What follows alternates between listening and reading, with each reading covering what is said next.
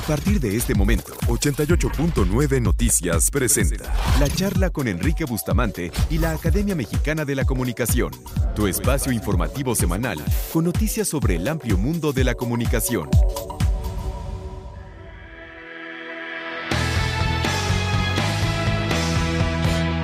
Hola, ¿qué tal? Muy buenos días, México. Te saluda tu amigo Enrique Bustamante Martínez. El día de hoy ya es sábado 8 de abril de este 2023. Y aquí estamos en el programa de la Academia Mexicana de la Comunicación, en donde te doy la más cordial bienvenida a este espacio que se transmite todos los sábados en Grupo Asiria a través de tu estación favorita. Es el 88.9 Noticias con tráfico y clima cada 15 minutos y transmitimos desde nuestros estudios centrales en Lomas de Chapultepec. Este es un punto de encuentro radiofónico en donde te mantenemos al día sobre lo que acontece durante la semana en el amplio mundo de la comunicación.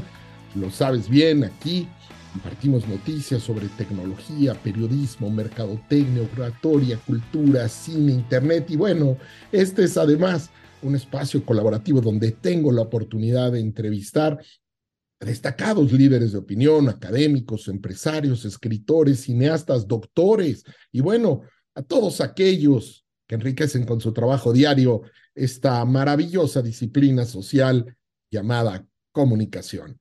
Y también les recuerdo que si se pues quieren volver a escuchar alguna de nuestras cápsulas, alguna de nuestras emisiones, de todas se encuentran pues disponibles desde la página de la Academia Mexicana de la Comunicación es www.amdc.org .mx y ahí lo único que tienes que hacer es acceder a la pestaña programa de radio. Igualmente, sígueme en mis redes sociales, Twitter, arroba Enrique B01, mi Facebook, enrique.bustamante.927, LinkedIn, Enrique Bustamante Martínez. Y bueno, hoy una entrevista muy interesante, Hoy conversaré con el doctor Manuel Lavariega, él es el director médico de Home Health Medical. Y bueno, pues el día de ayer se celebró el Día Mundial de la Salud y a propósito de esto, lo entrevistaré el día de hoy. Y bueno, mucha información interesante, así que sin más preámbulo, comenzamos. Noticias de la comunicación de esta semana compartimos con todos ustedes que seguimos muy interesados en entender temas relacionados con la inteligencia artificial, que también pues ha significado un antes y un después en las redes sociales. Y es que son muchos ya los que utilizan esta herramienta para la edición de fotografías y videos. Y por este motivo, redes como el caso de Instagram han decidido poner límites a la inteligencia artificial a través de los llamados verificadores. Recordemos que pues en semanas recientes, imágenes como la del Papa Francisco con un abrigo de Valenciaga o el supuesto arresto del expresidente Donald Trump que sucedió esta semana, pero que lo ubicaron con fotografías muy violentas y resistiéndose al arresto, pues ya han dado vuelta al mundo. Muchos se preguntaban antes, pues, ¿qué pasaría a través de las redes sociales si estas imágenes eran reales o no eran reales? Pues no, no lo son, fueron producidas precisamente a través de programas con inteligencia artificial. Para demostrar que una fotografía está alterada desde Instagram, se abrirá una ventana emergente donde se pone el nombre de la organización de la verificación de datos que ha valorado que esa imagen pues es o no es real. Además, también ofrecerán a sus usuarios información adicional en un texto como la foto la imagen se editó de una forma que podrá engañar a las personas, pero no porque se haya mostrado fuera de contexto. Esto es, nos darán a conocer si la foto es real o no es real. En estos casos, los usuarios que comparten información falsa, como por ejemplo las imágenes retocadas con inteligencia artificial, recibirán una primera notificación de que han incumplido con las reglas comunitarias de esta red social. Bien, también habrá sanciones para las cuentas que comparten esta llamada desinformación. No pasará nada si una cuenta comparte una imagen hecha con inteligencia artificial o algún tipo de desinformación, El problema es cuando esta acción se vuelve recurrente.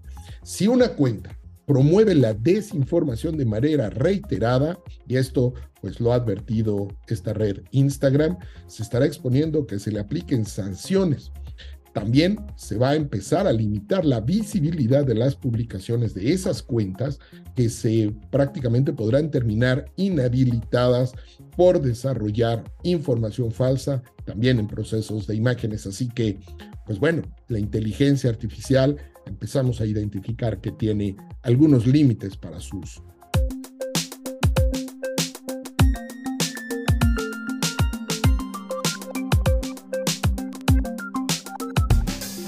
Agradezco a muchos de los radioescuchas que se han puesto en contacto, han entrado en comunicación con la producción de este programa y nos han pedido explicar más en detalle qué es, qué significa la inteligencia artificial.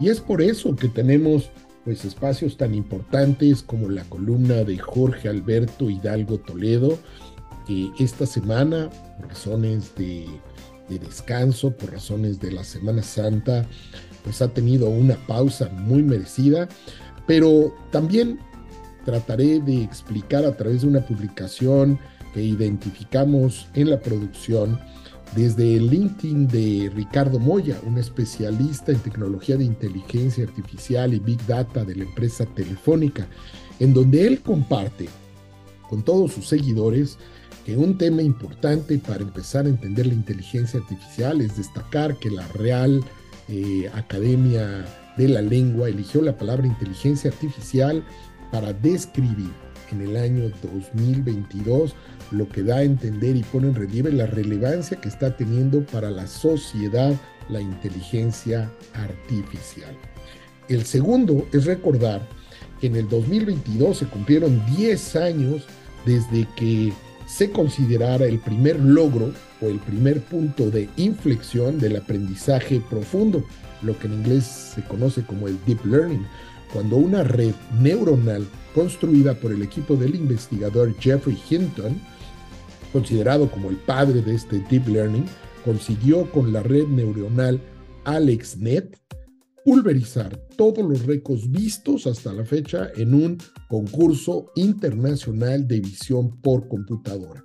Esto pone en contexto y en evidencia los gigantescos y rapidísimos avances que estamos teniendo en los últimos años en el mundo de la inteligencia artificial. Pero vamos por partes. Tras estos comentarios, Ricardo Moya enumera cinco tendencias de la inteligencia artificial que debemos entender muy bien para este 2023. Primero, inteligencia artificial generativa. El segundo, un proceso o procesamiento del lenguaje natural. En tercero, el Edge ah, eh, de inteligencia artificial. El cuarto es la inteligencia artificial general y la quinta es la inteligencia artificial responsable. Y después de enumerarlos, explica por qué ha elegido estas tendencias. La primera, inteligencia artificial generativa.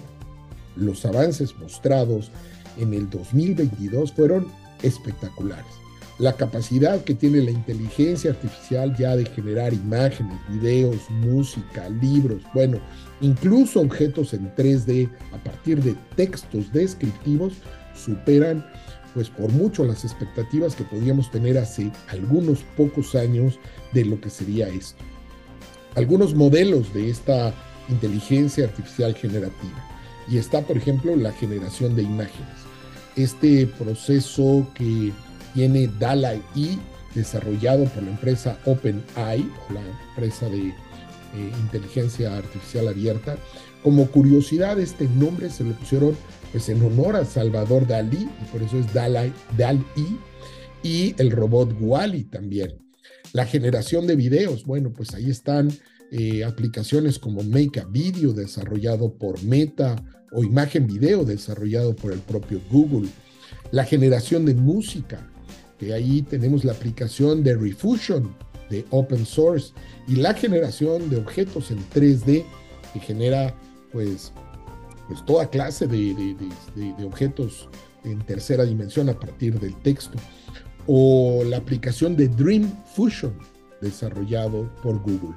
En fin, hay dos tipos, hay dos motivos muy importantes por los que identifica que la inteligencia artificial generativa será una enorme tendencia en este 2023. Primero, porque es un tema que le gusta mucho al público en general.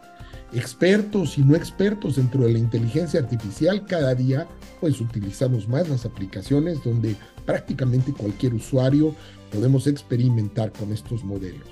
Y el segundo motivo es que por supuesto hay una competencia muy interesante por liderar, liderar este, este ámbito de la inteligencia artificial y no solo por las grandes empresas tecnológicas, ya mencionábamos OpenAI o Google o Meta o Microsoft, sino que también ha irrumpido un actor inesperado, el open source, que hará pues accesibles estos modelos al público en general y de alguna manera pues nos obligará a, las, a, todas las empresas a invertir, nos obligará a todas las personas a conocer y mejorar modelos para ofrecer un valor añadido dentro de esto que es finalmente algo tan importante como la inteligencia artificial. También el NLP, por sus siglas en inglés, procesamiento del lenguaje natural. Los avances en este NLP han sido espectaculares en los últimos meses, sobre todo con la pues, llegada de este modelo del ChatGPT 3 desarrollado por OpenAI y que bueno, si bien es cierto que sus modelos anteriores, el propio GPT o el GPT-2 marcaron un hito en cuanto al desarrollo y potencial que tenían estos modelos, el NLP, repito, el procesamiento del lenguaje natural, pues ha hecho una, una interfaz realmente sencilla de utilizar, ha permitido que todo el público pueda experimentar con el uso de la inteligencia artificial, además, desde cosas muy serias hasta búsqueda de información de manera muy informal. Por supuesto, está esto que es el Edge AI o de inteligencia artificial. Puede parecer inicialmente una tendencia poco atractiva, pero Garner, esta empresa de investigación, la pone como en la cresta de la ola, algo pues muy importante. ¿Y por qué? Porque hoy en día llevamos en nuestros bolsillos smartphones o teléfonos inteligentes que son muchísimo más potentes que las computadoras que hicieron llegar al hombre a la luna en 1969, lo que los hacen dispositivos tremendamente útiles para pues crecer a través de ellos modelos de inteligencia artificial. Y no solo hablamos de teléfonos celulares, sino de dispositivos que tienen capacidad de hacer uso de la inteligencia artificial sin la necesidad de que estos estén conectados a la red. La inteligencia artificial general, y bueno, pues en esto sabemos que hasta la fecha se ha conseguido que la inteligencia artificial eh, denominada estrecha, pues llegue a tener una capacidad de generar mucho más imágenes, capaz de generar preguntas pues mucho más inteligentes, de recomendar películas y seguramente hacer prácticamente pues tareas que nos permitan resolver de mejor forma cualquier pregunta que tengamos los usuarios de esta inteligencia artificial. Es posible incluso que en este 2023 veamos los primeros vestigios de una inteligencia artificial general no excesivamente avanzada, como le llaman los, especialistas, pero que sí sea capaz de resolver más de un problema en diferentes contextos. Y por último, la inteligencia artificial responsable. Pues aquí Ricardo Moya finaliza su análisis con una frase que a mí me parece contundente. La tecnología no tiene límites, pero debe tener principios. Y esto, citando por lo dicho al propio José María Álvarez Pellete, presidente ejecutivo de Telefónica. Y es que esta frase pues es toda una declaración de intenciones de lo que tiene que ser la tecnología y en particular la inteligencia artificial. Bueno, la, inteligencia artificial tiene un mercado en crecimiento de manera exponencial y por supuesto esto pues tendremos que identificarlo como un espacio centrado en el aspecto tecnológico, en seguir explorando límites de la inteligencia artificial y nos falta preguntarnos si habrá aplicaciones de inteligencia artificial que también puedan causar daños de los llamados colaterales en la vida de las personas. Y por eso seguiremos en este programa analizando un tema tan importante como este para la vida de todas las personas en México y en el mundo.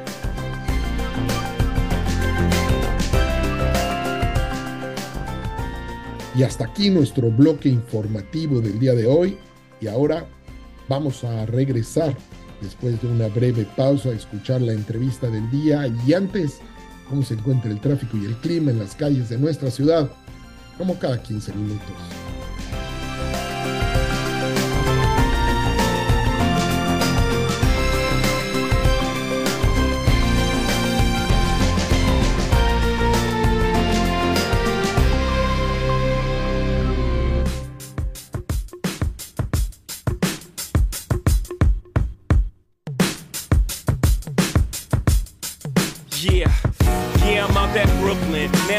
Tribeca, right next to the narrow. But I'll be hood forever. I'm the new Sinatra. And since I made it here, I can make it anywhere. Yeah, they love me everywhere. I used to cop in Harlem. All of my Dominicanos right there up on Broadway. Pulled me back to that McDonald's. Took it to my stash spot, 560 State Street. Catch me in the kitchen like a Simmons whipping pastry. Cruising down A Street, off white Lexus. Driving so slow, but BK is from Texas. Me, I'm out that bed stop, home of that boy Biggie. Now I live on Billboard, and I bought my with me. Say what up to Tata. Still my top, Nets give me high five. I be spiked out, I could trip a referee. Tell by my attitude that I most definitely from. Y aquí estamos de regreso en el programa de Enrique Bustamante la Academia Mexicana de la Comunicación. Estamos transmitiendo desde tu frecuencia favorita, es el 88.9 Noticias, con información que sirve tráfico y clima cada 15 minutos. Y el día de hoy tengo el gusto de recibir nuevamente en estos micrófonos al doctor Manuel Lavariega, él es fundador, miembro del Consejo de Directores y director médico de Home Health Medical, esta empresa que otorga servicios médicos e integrales de salud a domicilio. Manuel tiene estudios de médico cirujano recertificado, diabetólogo, especialista en medicina farmacéutica tiene maestrías en administración de los servicios de salud y también de alta dirección e inteligencia estratégica. Cuenta con además diversos cursos de especialización internacionales, pues en diabetes en la clínica Jocelyn de la Escuela de Medicina de la Universidad de Harvard, manejo de osteoartritis de la Universidad de Tufts, certificado en transporte aeromédico y atención del paciente crítico, diplomado en farmacología por la Edut Academy en Delaware, Estados Unidos, y del mismo lugar el diplomado en Kinostopping for Editing Academy de la Delaware, Estados Unidos. En México, un diplomado en urgencias médicas, un diplomado eh, de diabetes mellitus por el TEC de Monterrey, un diplomado en enfermedad renal de la Universidad Autónoma de Guadalajara, un diplomado de actualización médica general. Y bueno, pues además Manuel cuenta con una cantidad muy importante de premios y reconocimientos en México y en Estados Unidos y en Europa. El más reciente, la Asociación de Escritores y Escritoras de Asturias, reconocieron su invaluable aportación profesional a nivel internacional y en mayo del 2022 le dieron un reconocimiento muy importante. Es doctorado honoris causa también en distintas instituciones y es la medalla también Honor, Arte, Ciencia, Cultura y Tecnología. Manuel, me da muchísimo gusto recibirte. Muy buenos días. Estimado Enrique, el gusto es mío, de verdad, gracias por la presentación, gracias por tomar esta remembranza de mis actividades y sobre todo, pues un honor compartir contigo y con tu público este espacio. Bien, pues el día de ayer se celebró el Día Mundial de la Salud, este que, bueno, pues se celebra prácticamente todos los años, el 7 de abril, y en este en particular se marca el aniversario de la fundación de la Organización Mundial de la Salud, que en 1948 y cada año se centra en una problemática de salud específica, además de centrarse en el camino hacia el logro. Eh, este año, pues el tema es salud para todos, que es el tema del 2023, además de esta celebración que ya mencionamos del 75 aniversario, bajo el lema de 75 años mejorando la salud pública. Bien, Manuel, pues me da muchísimo gusto que el día de hoy pueda conversar contigo y me gustaría una primera reflexión en torno a este tema de la Organización Mundial de la Salud y el estado que guarda nuestro, nuestro planeta al respecto. Sin duda, este lema, como bien lo comentaste, Enrique, de salud para todos, tiene que ver con la universal, universalidad perdón, de los servicios de salud.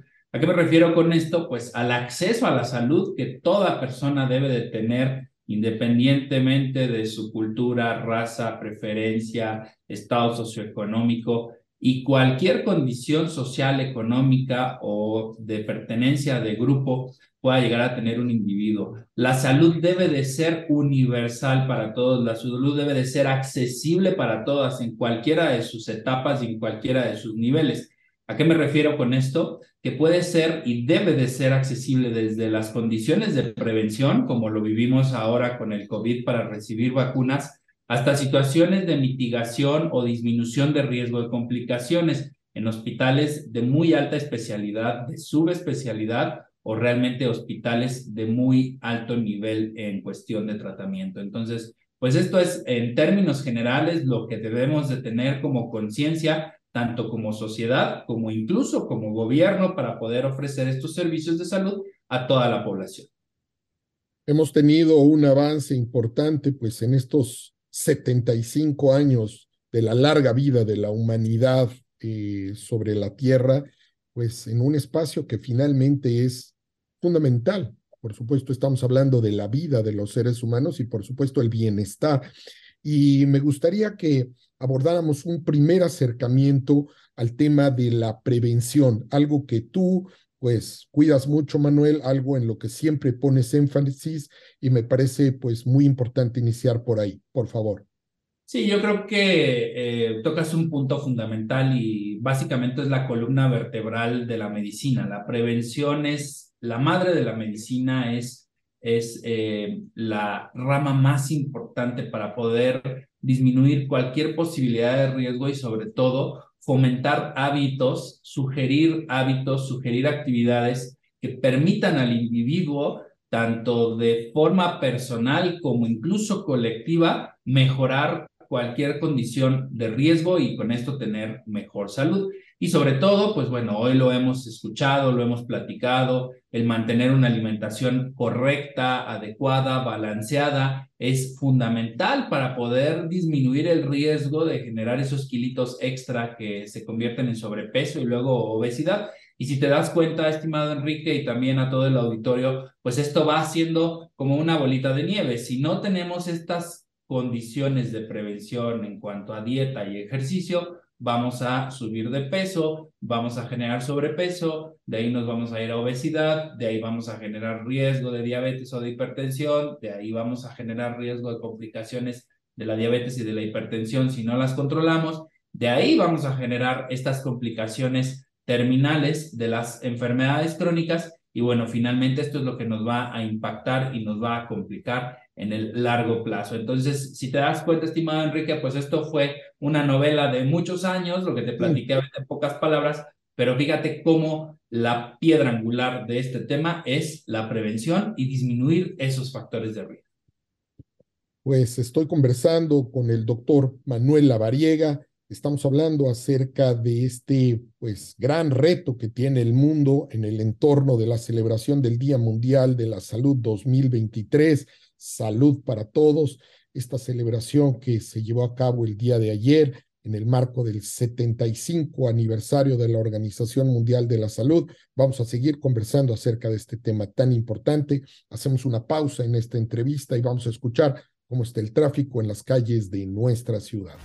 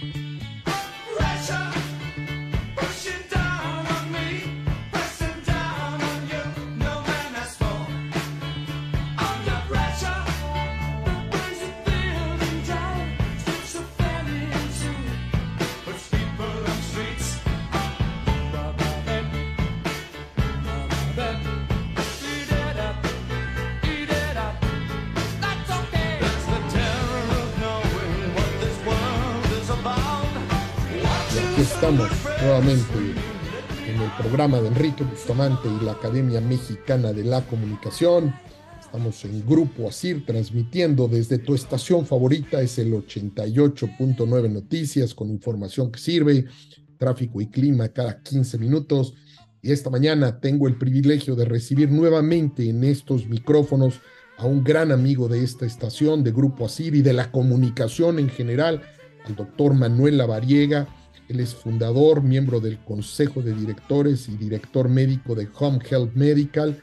Además, un gran, un gran activo en, el mundo de la comunicación mexicana porque colabora en distintos espacios, siempre dando pues consejos, indicaciones, direcciones, pues para poder continuar con, con una salud pues que cada día nos ayude a vivir mejor. Y bueno, Manuel, has traído pues ya este es el segundo regalo musical. En el bloque anterior escuchábamos el Empire State of Mind de Alicia Keys y ahorita estamos oyendo Under Pressure de Queen. Y cuéntanos, pues, ¿por qué te gustan tanto estas dos canciones que has traído como regalo musical para nuestros radioescuchas, Manuel? Claro que sí, Enrique, muchas gracias. Pues eh, la primera la canción que escuchamos de Alicia Keys, pues es un regalo para mí, es una canción icónica eh, de la ciudad de Nueva York, como todos ustedes conocen, pero para mí representa algo especial porque finalmente el tema de mi noviazgo y la solicitud de matrimonio o la pedida de mano para mi esposa fue en Nueva York, entonces pues esto me evoca momentos muy especiales en pareja y también personales y bueno, pues es por eso que me gusta mucho escucharla cada vez que puedo, además de que Nueva York me encanta. Y bueno, ahora lo que estamos escuchando de fondo, Under Pressure de Queen, es una canción que creo que va muy ad hoc para estas eh, fechas, estos días de descanso, de vacaciones. Y bueno, pues también es uno de los grupos favoritos de mi hija, entonces pues siempre la disfrutamos en conjunto eh, a todo volumen en el carro, en el trayecto de la escuela a casa. Bueno, pues un saludo con todo cariño y respeto para tu hija y por supuesto ahí están estos dos regalos musicales que nos traes como, pues bueno, un momento agradable en el marco de estos días que además son, como bien dices, días de descanso, estos días de Semana Santa que disfrutamos mucho. Y bueno, Manuel, pues para regresar, para regresar a nuestros temas, a mí me gustaría que en este marco del Día Mundial de la Salud ¿Me pudieras ayudar a entender cuáles son algunos de los grandes retos de la salud en nuestro país en términos generales? Creo que uno de los retos más importantes es esta posibilidad de igualdad en acceso a la salud. Claro. Desafortunadamente no tenemos las mismas condiciones de salud en cuestión de infraestructura, en cuestión de personal, en cuestión de equipo, incluso de acceso a medicamentos claro. en estados como Oaxaca, Chiapas, incluso eh, algunos lugares al norte, como lo es eh, la, la, la, Sierra de Chihuahua, ¿no? Entonces, pues esto es solo por mencionar algunos lugares, pero pues lo mismo tenemos Guerrero, Michoacán y algunos otros estados que pues tienen esta dificultad tanto en el tema de acceso como también en la propia orografía de los lugares.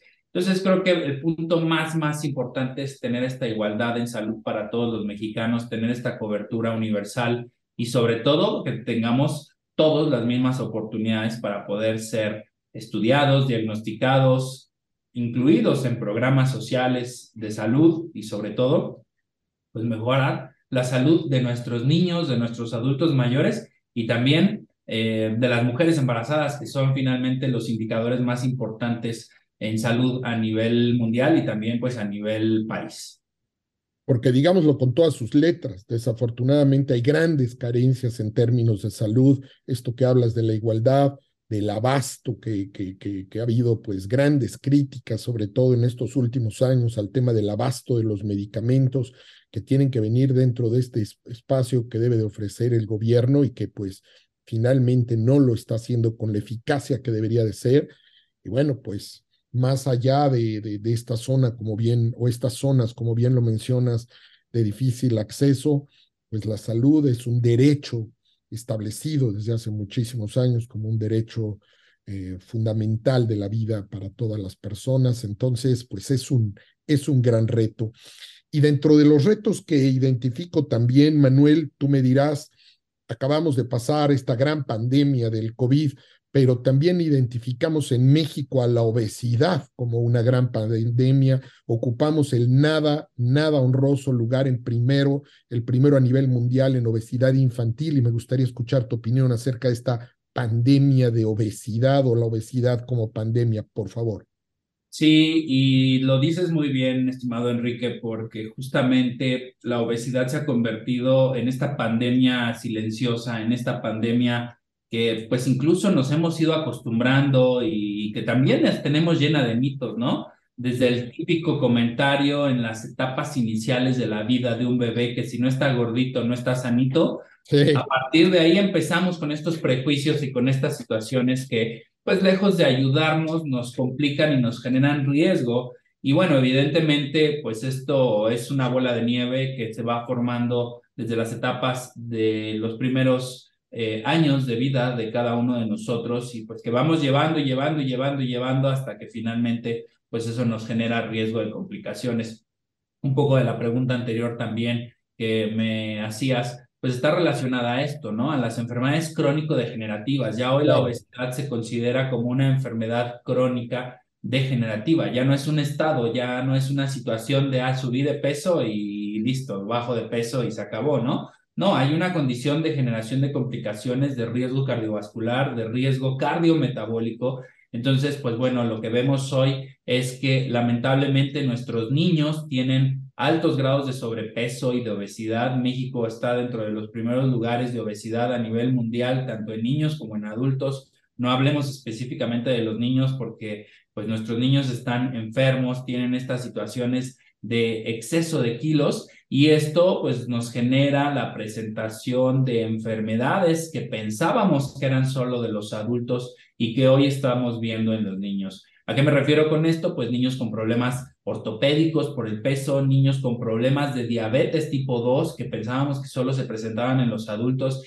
y ya hoy tenemos niños de 10, 12 años con diabetes tipo 2, niños con resistencia a la insulina, niños hipertensos. Entonces vale mucho la pena que pues como sociedad concienticemos esta fecha, pensemos en lo que queremos para nuestra comunidad, para nuestra familia, para nuestros hijos, nuestros sobrinos hacia los próximos años. Y esto no es un futuro lejano, o sea, es en el corto o mediano plazo. Si seguimos teniendo estas actividades y estos hábitos alimenticios con falta de actividad física, con sedentarismo, pues finalmente nos vamos a convertir en un país enfermo, como ya hoy lo somos, pero bueno, estos datos van a ir aumentando y estas cifras van a ir aumentando de manera considerable con el paso de los años, porque lamentablemente las generaciones que vienen atrás, pues vienen con cierto grado y también en algunos casos obesidad y sobrepeso de manera importante.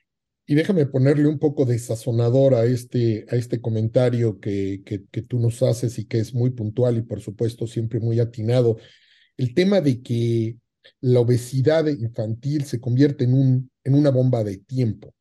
Tarde o temprano eso va a derivar en todas estas circunstancias que, que tú nos mencionas. Hipertensión, problemas cardiovasculares, este, en fin, eh, todas, estas, todas estas circunstancias. Y quiero decirlo, no veo campañas masivas, no veo políticas públicas, no veo cambios en los hábitos alimenticios de nuestras niñas y nuestros niños, Veo cooperativas en las escuelas públicas donde se sigue vendiendo un montón de, de, comida que no es apta para esas edades. Y no hablo de la famosa comida chatarra y estos empaquetados de, de marcas conocidas, cosas peores. Veo eh, cooperativas de escuelas públicas donde venden eh, quesadillas, esas que entran en el aceite y se llenan ahí de, de, grasa, y veo chalupas y guaraches y sopes y todo metido en aceite y esas cosas que finalmente pues sí son muy ricas y muy atractivas desde el punto de vista del gusto, pero altamente dañinas para nuestra salud me, gustaría tu opinión al respecto, Manuel, en torno a este tema de la comunicación y lo que tenemos que generar de conciencia para hacer ese cambio de hábito alimenticio. Sí, creo que también debe ser uno de los ejes de salud de, de nuestro país, porque no hay una situación de campañas que realmente disminuyan el riesgo de sobrepeso u obesidad o que disminuyan el riesgo de presentación de diabetes o que disminuyan el riesgo de hipertensión asociada también al exceso de consumo de sodio. El quitar el salero de la mesa no nos va a generar ningún cambio, no nos va a generar ninguna condición de prevención. Y lejos de eso, como bien lo comentas, lo dices Enrique en las cooperativas, pero también velo en el boom que han tenido estas tienditas de la esquina que encontramos en todos los lugares en todos, y de verdad, así, aquí sí lo podemos decir así, en todos, porque lamentablemente estas cadenas sí tienen acceso a cualquier pueblito, ciudad, región, localidad. Ellos, ¿cómo lo hacen? Como no lo está haciendo el gobierno, ellos sí tienen acceso a cada uno de nuestros rincones y cada una de las esquinas de este país para poder vender productos que generan daño a la salud de toda la población. Y que es peligrosísimo y que bueno, pues finalmente ahí está el tema y hacemos un llamado nuevamente porque las autoridades tienen que tomar esto en cuenta y me parece que es muy importante que lo hagan a la brevedad si no queremos seguir aumentando estas tasas de obesidad en, en, en nuestros niños. Y permíteme pasar a otro, a otro ángulo de la salud y que me parece también muy importante, todo esto que tiene que ver con esta circunstancia, que además una parte nos la heredó la pandemia y, y te hablo acerca de la depresión, te hablo acerca de todos estos problemas psicológicos que está enfrentando la población y que también veo que les hacemos poco caso, Manuel.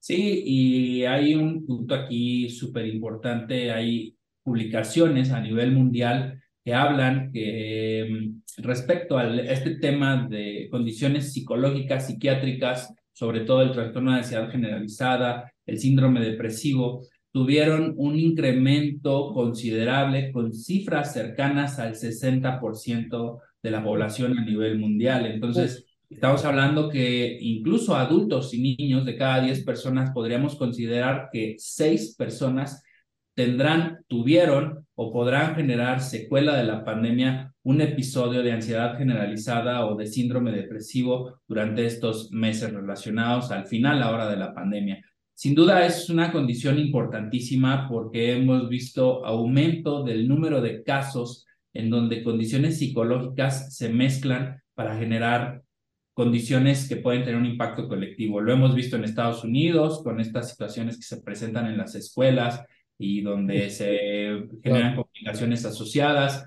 Lo hemos visto en nuestro propio país con algunas situaciones que, bueno, vale la pena que no las pongamos aquí específicamente, pero que han generado impacto en condiciones o en situaciones colectivas en nuestro país. Entonces, pues creo que vale mucho la pena también porque la salud no es solo física, la salud no es solo una situación o una condición de bienestar de nuestro cuerpo, también la salud tiene que ver con temas mentales. Si nuestra mente, si nuestras ideas, si nuestro pensamiento no fluyen de manera correcta, vamos a tener complicaciones también en nuestro cuerpo.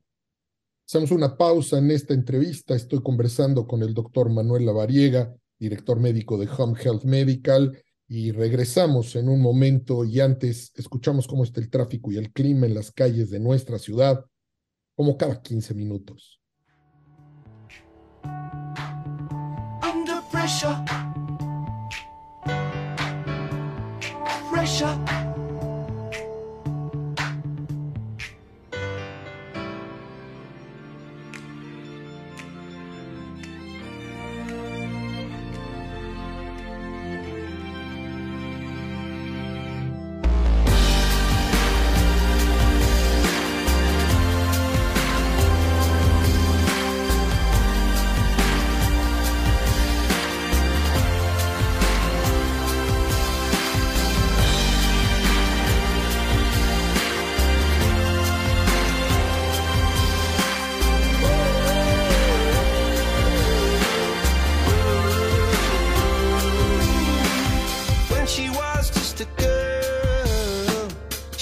respect.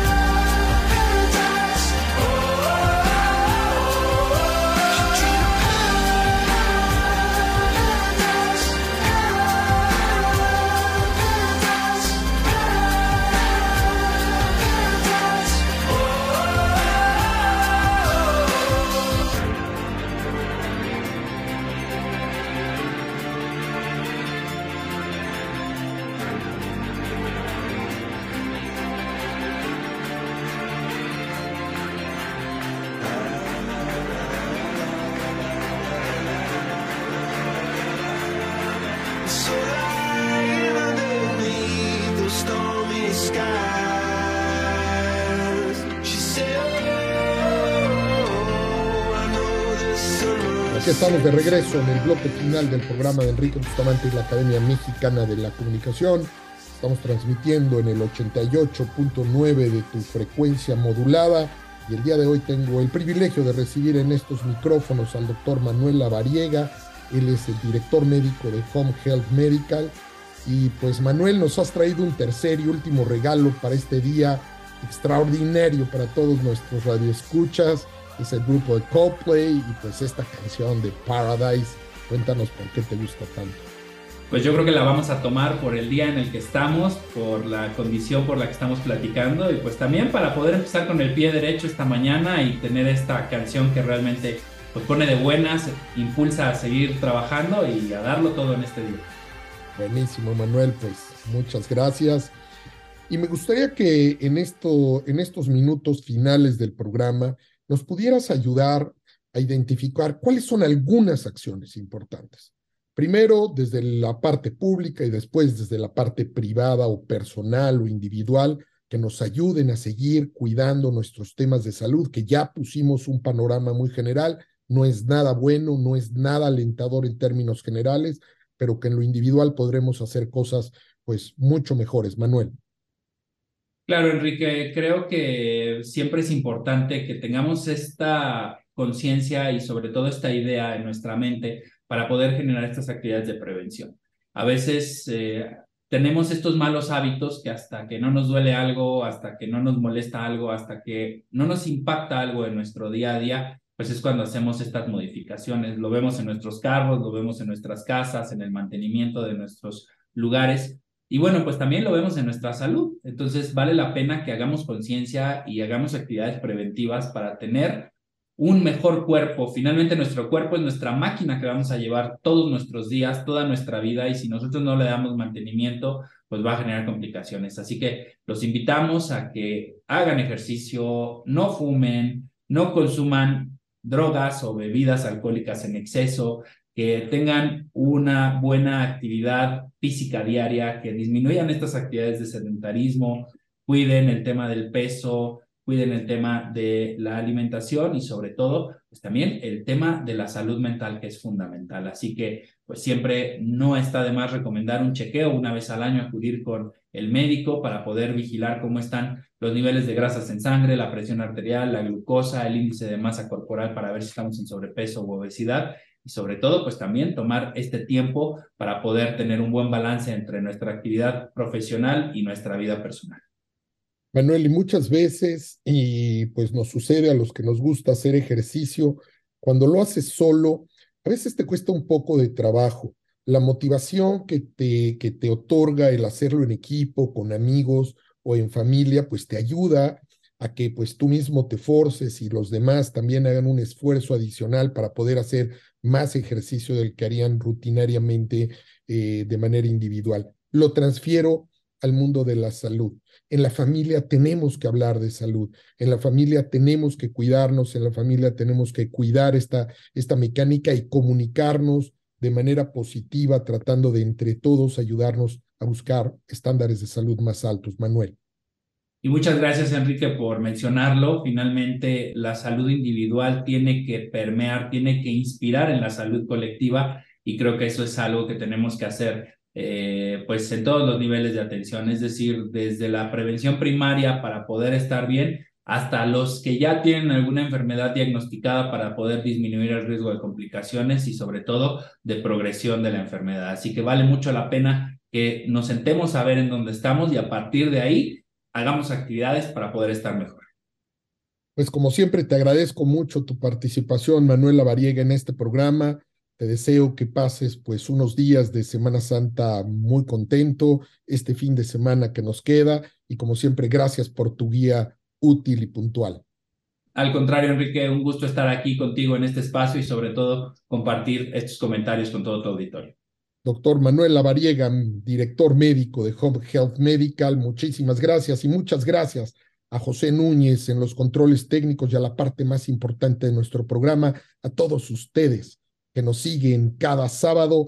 Les deseo que el día de hoy, en esta Semana Santa, tengan un día maravilloso y nos escuchamos la próxima semana. Escuchaste a Enrique Bustamante y la Academia Mexicana de la Comunicación. Te esperamos el próximo sábado a las 10 de la mañana por 88.9 Noticias. Información que sirve. Tráfico y clima cada 15 minutos.